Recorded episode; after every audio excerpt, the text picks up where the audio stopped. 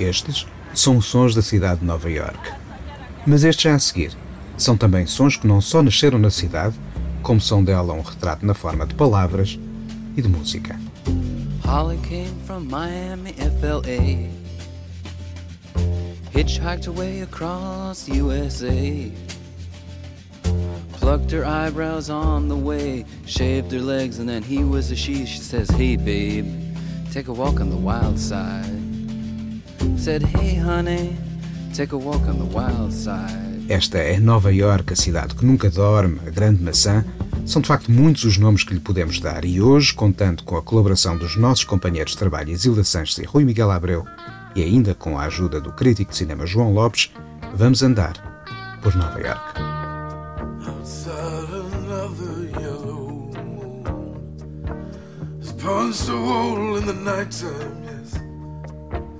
I climb to the window and down to the street. I'm shining like a new dime. The downtown trends are full for all those Brooklyn girls. They try so hard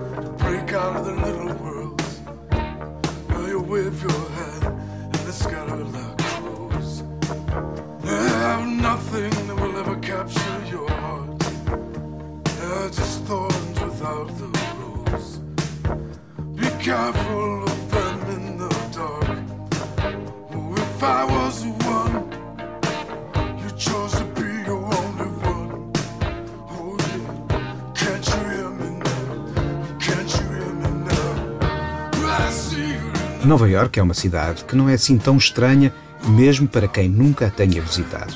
E aí as histórias contadas nos livros, as personagens e os lugares cantados nas canções e também as imagens das fotografias e dos filmes ajudaram a torná-la invulgarmente familiar. E o cinema foi talvez o primeiro grande responsável por levar a todo o mundo os lugares, as personagens e as histórias de Nova York.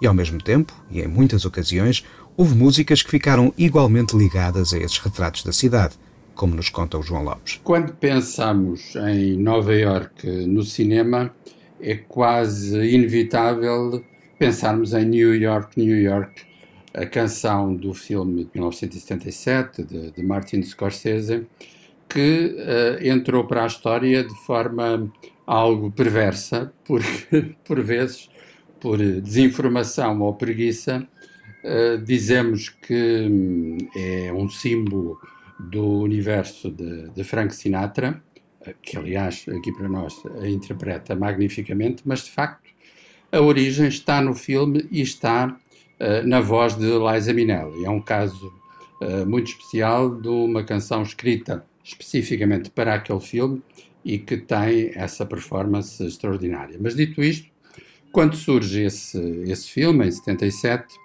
obviamente Nova York tinha já uma história longa no, no cinema americano, em particular, até porque eh, importa sublinhar que a grande metrópole foi, eh, desde o princípio, um, um palco privilegiado não apenas eh, para retratos mais ou menos realistas da sua vida, mas também como uma espécie de projeção utópica dos mais diversos sonhos e também pesadelos. Vale a pena dizer que há um filme da, da Idade de Ouro dos musicais que eh, me parece ser um bom emblema uh, dessa conjuntura. Estou a pensar em On the Town, de Stanley Donen e Gene Kelly, a dupla que depois viria a assinar Serenata à Chuva, uh, e que, com música de Leonard Bernstein, aí de facto desenvolve um, um modelo de musical que está, por assim dizer, a meio caminho entre aquilo que começou por ser o género musical enquanto performance de estúdio e o desejo de passar para cenários uh, reais, não necessariamente realistas. As ruas de Nova York, de facto, aí são uh, muitas vezes o cenário escolhido por Stanley Donen e, Gene Kelly. Depois, um, uh, eh, vale a pena dizer que há um filme charneira não apenas para o género musical, mas eu diria para a própria percepção cinematográfica de, de Nova York, que é, obviamente, o West Side Story de 1961, de Robert Wise e Jerome Robbins. Jerome Robbins, que co-assina a realização, ele que tinha sido encenador uh, na Broadway. Também aqui a música é de Leonard Bernstein e, uh, mais ainda, essa um, conjugação entre os artifícios de estúdio e, por assim dizer, a rua transformada em estúdio é uma opção absolutamente fundamental. Nestas breves memórias, não queria deixar de fora um, o facto de, por vezes, a, música surgir eh, como uh, uma espécie de parente uh, afetiva da própria cidade, às vezes com deslocações temporais que são gestos criativos muito, muito ousados e muito contagiantes. Ou seja, pensemos em George Gershwin eu ia dizer filmado, mas não, utilizado na banda sonora por Woody Allen em Manhattan em 1979. Eu aposto que um, quem conhece o filme uh, associa as uh, extraordinárias imagens a, a, preto e branco assinadas por Gordon Willis aos sons de, de Gershwin e eu diria vice-versa. Gershwin tornou-se uh, o compositor com uma dimensão nova, também através do olhar de Woody Allen. Ora então, e para arrumarmos as ideias, e falando, claro, da música que escutamos nestes filmes, On the Town e West Side Story com música de Leonard Bernstein. Depois, o clássico New York, New York, que antes de ser fixado pela voz de Frank Sinatra, tinha nascido no filme com o mesmo nome de Martin Scorsese. E agora Manhattan, de Woody Allen, mostrou-nos planos inesquecíveis sobre a cidade de Nova York ao som deste Rhapsody in Blue de George Gershwin.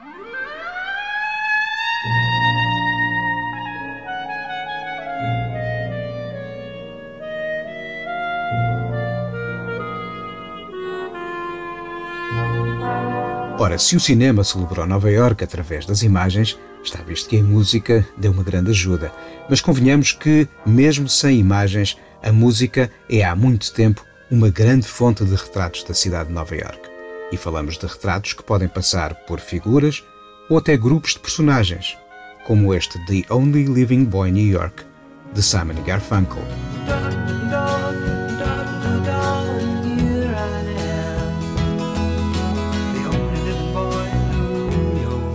Ou Englishman in New York, de Sting, que na verdade era um retrato de Quentin Crisp.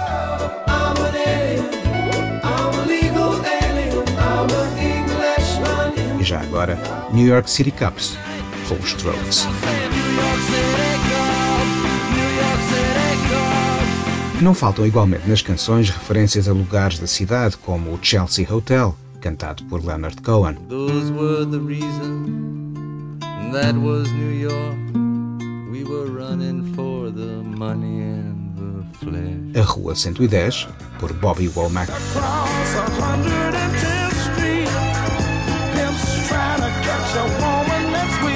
O cruzamento da rua 53 com a Terceira Avenida, aqui celebrado pelos Ramones.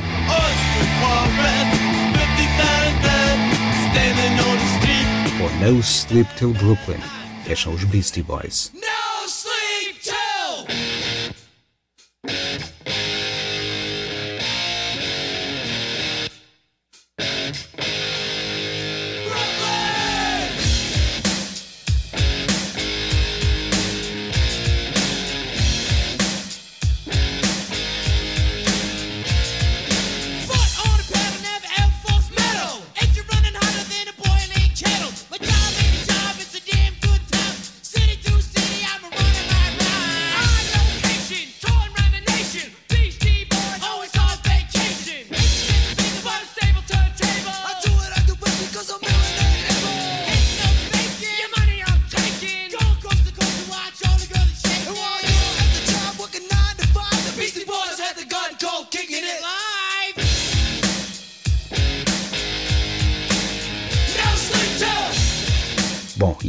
Histórias de figuras, lugares e até narrativas de ficção vividas em Nova York, passávamos aqui umas horas longas, a fio, a enumerar canções e mais canções. Vamos então fechar um pouco o nosso passeio. E em vez de figuras e exemplos mais óbvios e conhecidos no dia a dia da cidade, vamos a outras experiências talvez não liricamente tão explícitas, mas na verdade vamos lembrar canções que não deixam de ser claros retratos de acontecimentos ou de tendências que tiveram Nova York como berço. Mais concretamente, vamos falar da Noite de Nova York. E uma vez mais, e para não ficarmos com séculos de história pela nossa frente e também com muitas ruas e bairros a ter em conta, vamos apontar a máquina do tempo a acontecimentos que tiveram lugar no último meio século. E vamos rumar ao espaço dos clubes e das discotecas de Nova Iorque.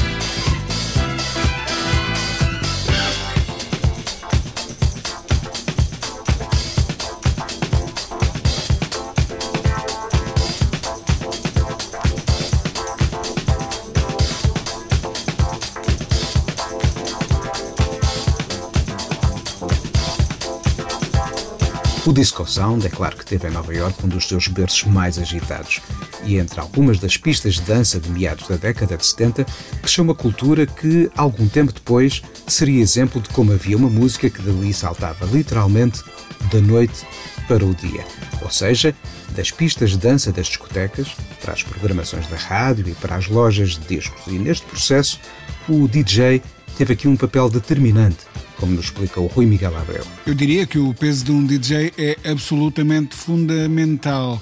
Ele é o padre que tem por missão um, olhar por uma determinada congregação, ele é o líder espiritual, ele é o, o digamos assim, o líder comunitário um, ou o equivalente a, a, e se entendermos a discoteca, o clube e sobretudo a pista de dança como um local de elevação espiritual, esta uh, metáfora se calhar faz ainda mais sentido. Portanto, eu diria que um, é uma figura que inspira devoção de alguma maneira e que por isso mesmo uh, é, é, fundamental na construção de uma cena local uh, com que as pessoas se revejam, um, em que as pessoas uh, confiem, um, até para a ideia da construção de um safe space. E os clubes de Nova York, a dada altura, representavam isso mesmo: um lugar seguro para pessoas diferentes.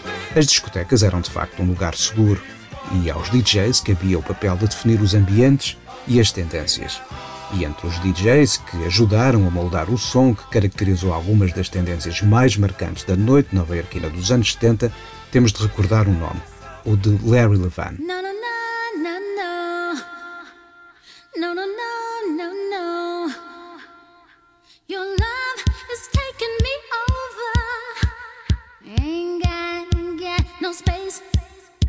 Your love is taking me over. Can't take, can't take the pace. Can't shake it, can't shake it. No, no, I can't do it. Can't shake your love.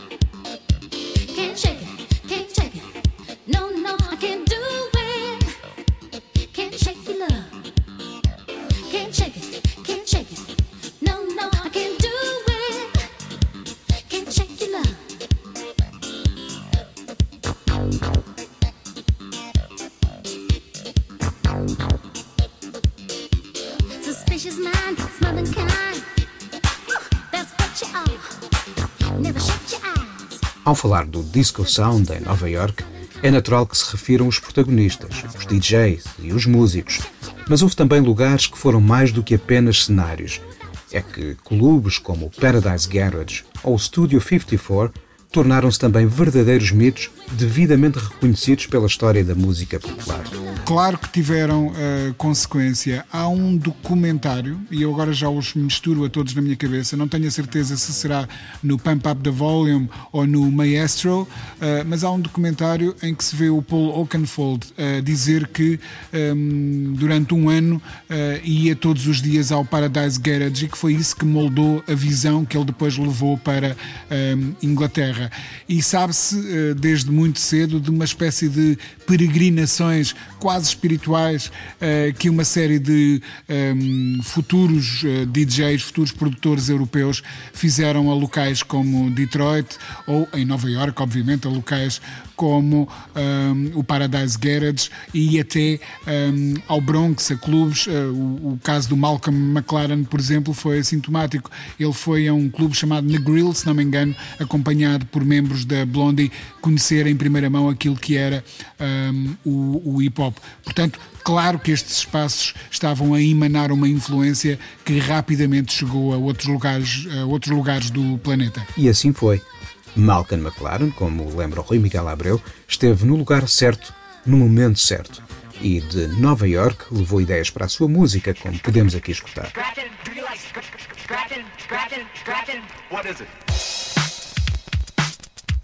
Sure, do you love the Supreme Team show? Yes, I do. And what you like about the Supreme Team show? The way y'all play your music, the way you talk. I like the way you talk. And uh, Cheryl, may I ask you one more question? Yeah. You like scratching? Scratching? Yeah, what is it?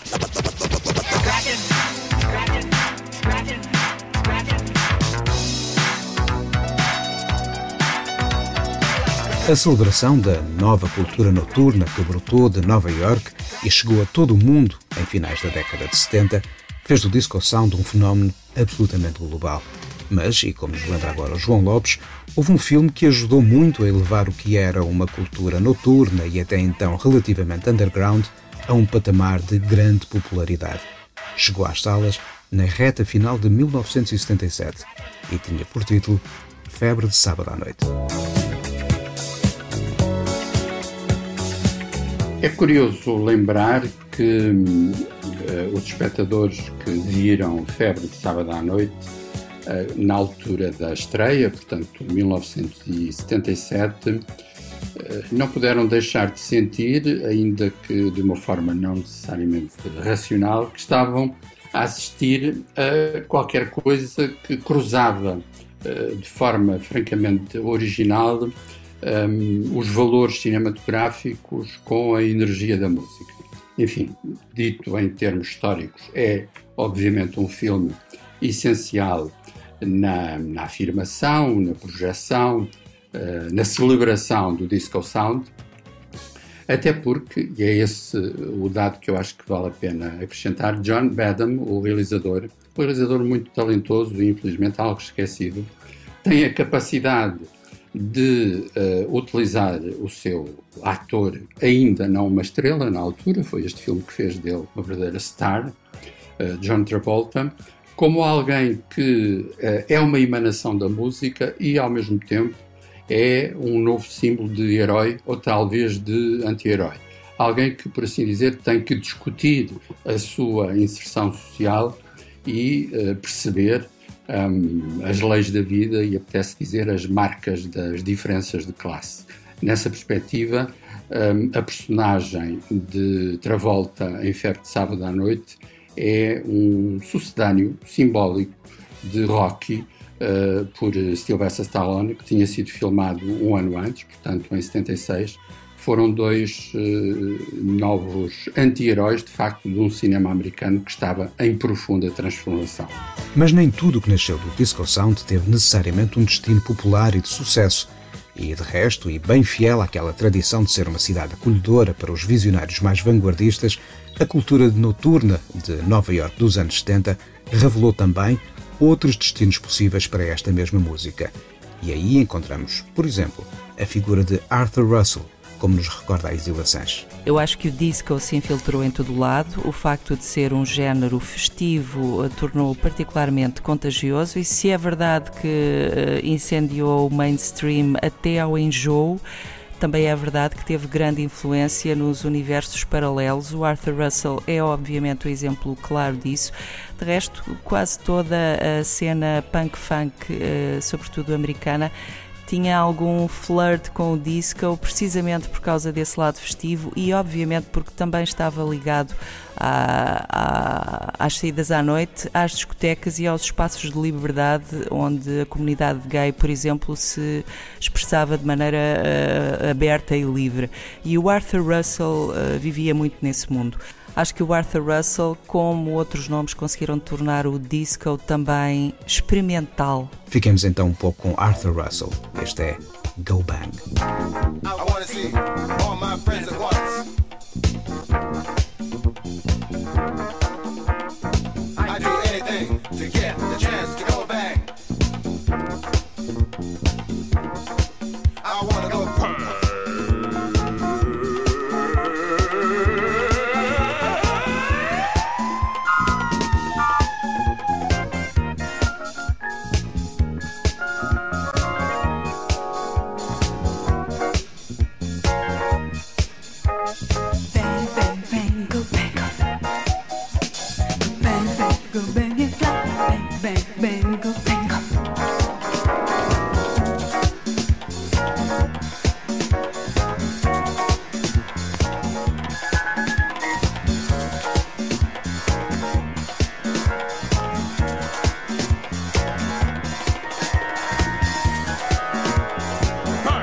O Disco Sound viveu um mau bocado depois de uma série de atitudes de almas mais conservadoras, um pouco incomodadas com os ventos mais liberais de ali sopravam para o mundo. Mal imaginavam que o disco era um pouco como os gatos, tinha sete vidas, mas essa não é a história que hoje vamos contar. Vamos então avançar no tempo até ao início dos anos 80. E na cultura eh, noturna de Nova York, na viragem dos anos 70 para os 80, surgiram descendências do disco sound mas que refletiam o novo peso das eletrónicas, que então se faziam notar com mais atenção. E entre estas novas manifestações ganhou evidência o então chamado High Energy. E com este novo som, também um novo herói entrou em cena. Chamava-se Bobby Orlando.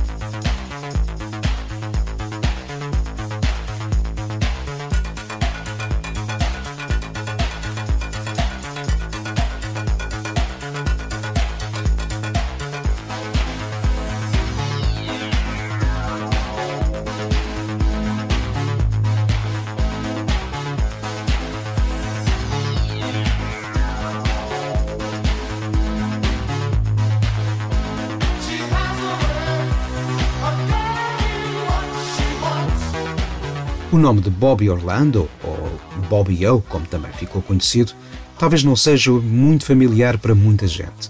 Mas se vos contarmos que foi ao escutar a sua música que os New Order acharam um novo rumo para as suas canções e que os Pet Shop Boys encontraram nele o seu primeiro produtor, então fica claro como da noite de Nova York nasceu mais um caso de sucesso. Literalmente, e uma vez mais, da noite para o dia. Mas ainda mais do que os britânicos New Order ou Pet Shop Boys, foi uma cantora norte-americana quem mais longe levou estes mesmos novos estímulos. E aqui falamos, claro, de Madonna.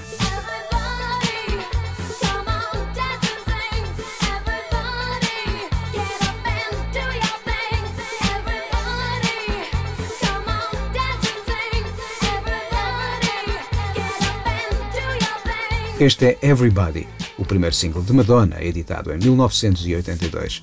E a Isila Sanches ajuda-nos aqui a perceber como o início da sua obra traduz ecos da cultura noturna da Nova York, daquela altura. A Madonna, obviamente, está ligada à, à, club culture de Nova York, até porque ela foi namorada do Jelly Bean Benitez, que era uma figura incontornável um, e que remisturou alguns dos meus temas preferidos da Madonna, nomeadamente o Holiday e o Borderline.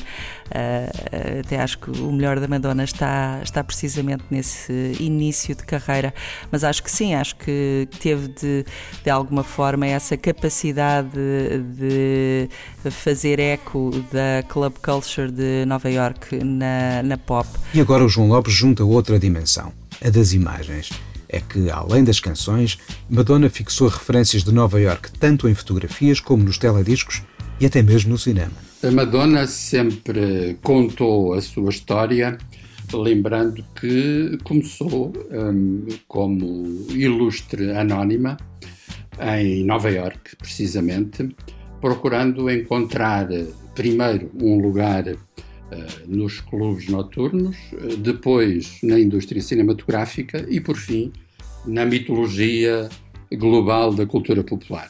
Sabemos que ela conseguiu tudo isso e vale a pena recordar que um dos capítulos mais sugestivos dessa afirmação, evolução, está num conjunto de fotografias que Richard Corman fez em 1982 com Madonna nas ruas e, sobretudo, nos telhados uh, de Nova York. E sabemos que os telhados fazem parte de uma, uma certa mitologia uh, urbana uh, muito ligada, enfim, não apenas a Nova York, mas em particular à, à grande metrópole americana.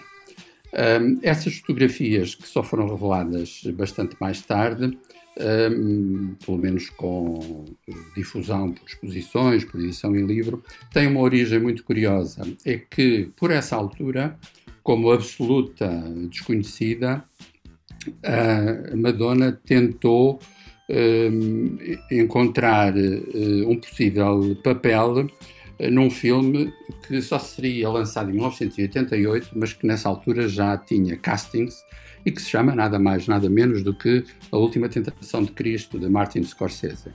Ela fez testes para a personagem de Maria Madalena não foi aceito, como é sabido, mas a mãe de Richard Corman era diretora de casting de Scorsese e disse ao filho: Tens que ver uma miúda que hoje esteve lá no estúdio, tens que a fotografar, porque está ali uma futura estrela. A senhora acertou, de facto, e um, digamos que essa, essa relação de Madonna com Nova York uh, começa aí, em termos artísticos, e depois tem algumas pontuações muito interessantes. Desde logo no teledisco de Papa Don't Preach, uh, dirigido por James Foley, que na altura trabalhava com ela uh, no filme Who's That Girl? O teledisco é de 1976, o filme surgiria cerca de um ano mais tarde. E depois, mais recentemente, num teledisco de Nuno Chico Crave, uh, de Madame X, Uh, temos de novo esses, esses telhados, aliás, numa, numa citação uh, muito interessante de uma cena de Alô de Nucais uh, com Marlon Brando e Eva Marie Saint. É curioso que sentimos que estas referências, ao mesmo tempo temáticas, culturais, mitológicas, se enredam todas e são produto de uma vitalidade cultural invulgar. Não resisto a acrescentar que, a certa altura, uh, há uns bons 20 anos, um pouco mais, tive uh, o privilégio de entrevistar James Foley uh, no Festival de Veneza, quando ele estava a apresentar um, um, filme em competição, Glenn Gary Glenn Ross, baseado na peça de David Mamet, e falámos de várias coisas, incluindo o trabalho dele com Madonna. Um, e do teledisco de Papa Don't Preach, e a certa altura ele insistiu muito em dizer que um dos valores fundamentais do seu trabalho eh, se definia não exatamente por termos técnicos, mas de forma simbólica, ou seja, é preciso procurar sempre a perfeição. E eu perguntei-lhe naturalmente se ele achava uh, que hum, alguma vez o seu trabalho tinha, tinha atingido essa perfeição Ele fez uma pausa, hesitou e acabou por responder talvez só uma vez. Qual? No teledisco de Papa Don't Preach, com Madonna. A Antena 3 está hoje a escutar histórias de músicas que nasceram na noite de Nova York. E este é mais um exemplo, o hip hop. Em finais dos anos 70, o mundo inteiro descobriu com este tema que então qualquer coisa estava a acontecer noutros bairros da cidade.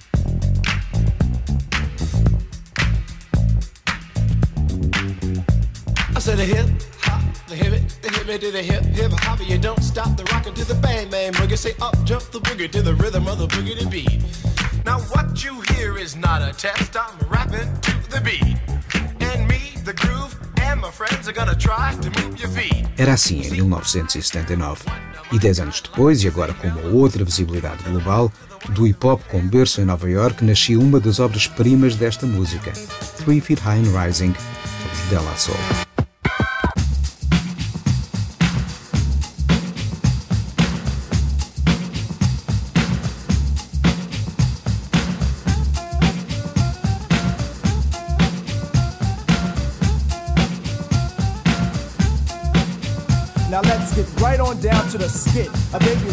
Into a world of pits. And if it could have talked that soon in a delivery room, it would have asked the nurse for a hit. The reason for this, the mother is a jerk. Excuse me, junkie, which brought the work of the old into a new life. What a way. But this what a way has been a way up to date. Anyway, push couldn't shove me to understand a path to a base. Cause Schumer should raced it in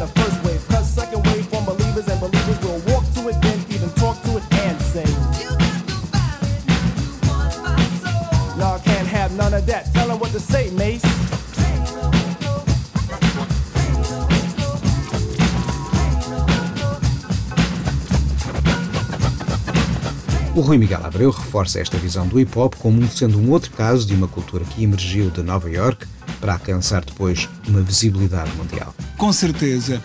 Embora, uh, tendo em conta o que era Nova York em finais dos anos 70, uh, eh, teríamos uh, na Bowery, em Hell's Kitchen, o CBGB, depois teríamos na, na, nos lugares mais glamourosos de Manhattan espaços como o Studio 54 um, e tendo em conta essas duas, vá lá, esse eixo uh, entre downtown e, e um, um, lugar mais uptown, um, poderíamos argumentar que o Bronx era um planeta diferente, nem sequer era na mesma cidade, nem sequer era na mesma galáxia, se calhar.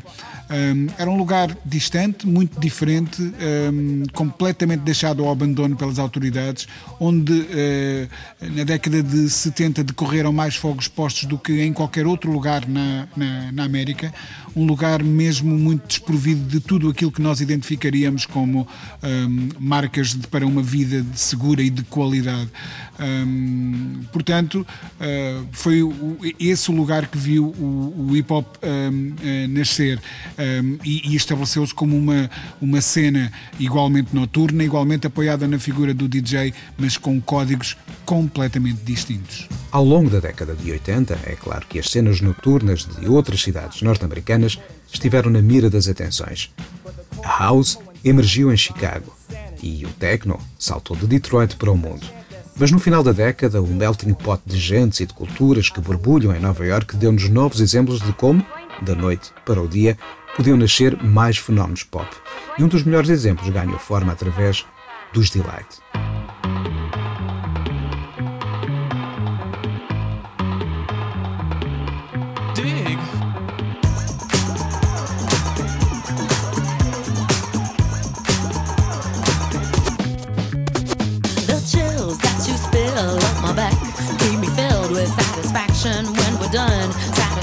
Groove, I couldn't dance for another Young group, I do deeply dig. No walls, only the bridge. My supper dish, my succotash wish. Sing it,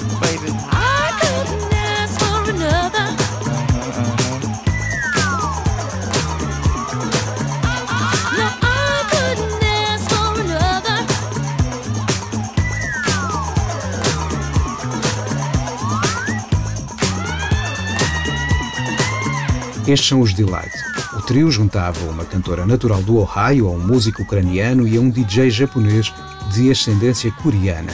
Apresentavam-se como uma proposta nascida na aldeia global na idade da comunicação, mas na verdade eram mais um exemplo de uma ideia que só podia ter nascido numa cidade como Nova York, como nos lembra a Isilda Sanches. É verdade que os Delight apareceram numa altura muito particular uh, e já movida a um combustível que puxava a festa. Mas acho que o, o imaginário, a festa, aquele tom esfuziante que vinha do disco e que apelava a, ao gozo na pista de dança foi de facto o seu trunfo fundamental. As técnicas que eles usaram para fazer isso acho que não são tão importantes quanto o resultado. Quer dizer, toda a gente dançava o Grooves in the Heart sem sequer estar a pensar se era feito com samples ou não. Era simplesmente porque era irresistível aquele groove. Era de facto infeccioso e contagiante. Apesar do tom festivo e aparentemente escapista, as canções dos Delight não deixavam de ser espaços de comunicação sobre problemas bem reais. Ora, veja-se o caso de uma chamada de atenção ao que era então uma importante frente de luta contra o vírus VIH, apelando aqui ao uso do preservativo em Rubber Lover.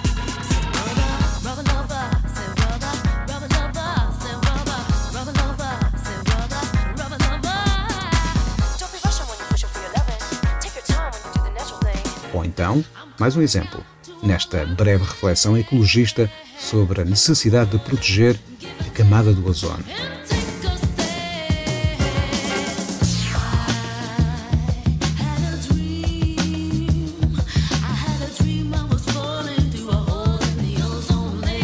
E agora um apelo à importância em votar, em Vote Baby Vote.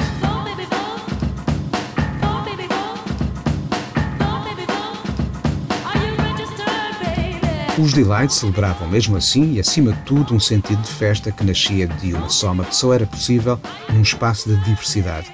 E na sua música havia eletrónica, funk, pop e até mesmo toques de jazz.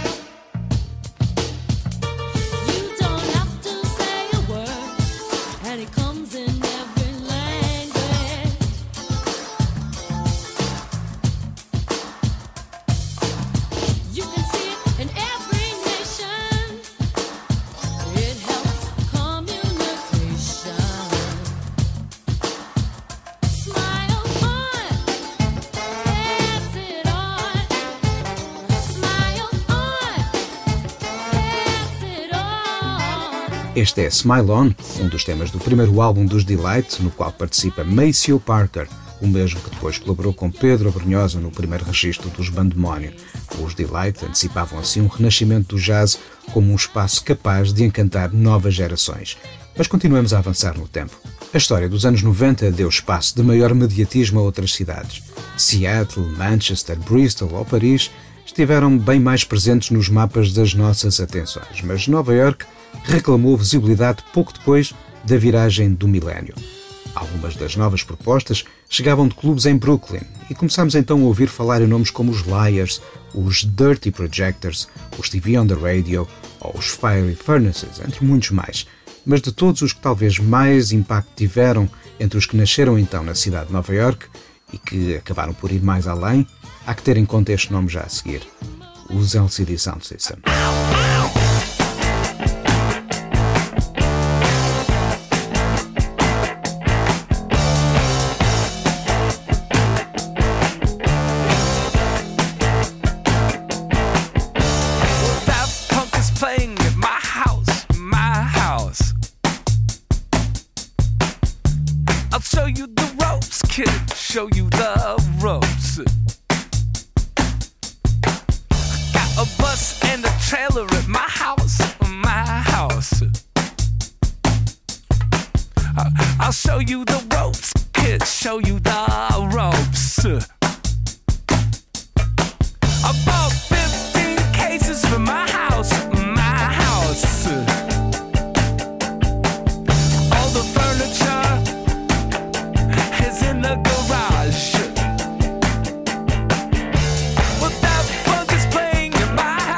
Os LCD Sound System ganhou igualmente visibilidade a sua editora, a DFA Records, que se tornou outra importante janela do som que emergia na noite de Nova York dando então a conhecer nomes como os de Juan McLean, que na verdade até vinha de Rhode Island,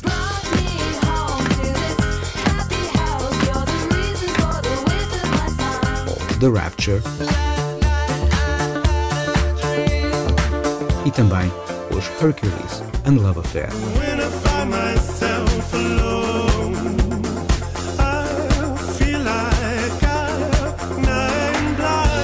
Chegados a 2020, podemos espreitar o que está neste momento a borbulhar na cidade e aí descobrir nomes como os Activity,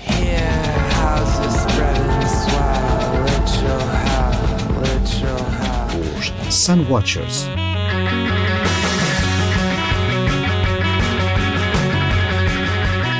ou até os Water from Their Eyes.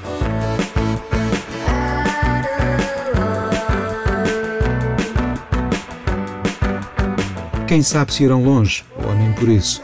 O certo é que, por muito que os anos passem e o planeta dê voltas e novas realidades vão surgindo aqui e ali, Nova York não deixará nunca de ser um espaço de encontros e possibilidades. E por muito que o mundo possa mudar depois deste 2020, é provável que dali continuem a nascer boas ideias capazes de ressoar um pouco por todo o lado, da noite para o dia. What is love?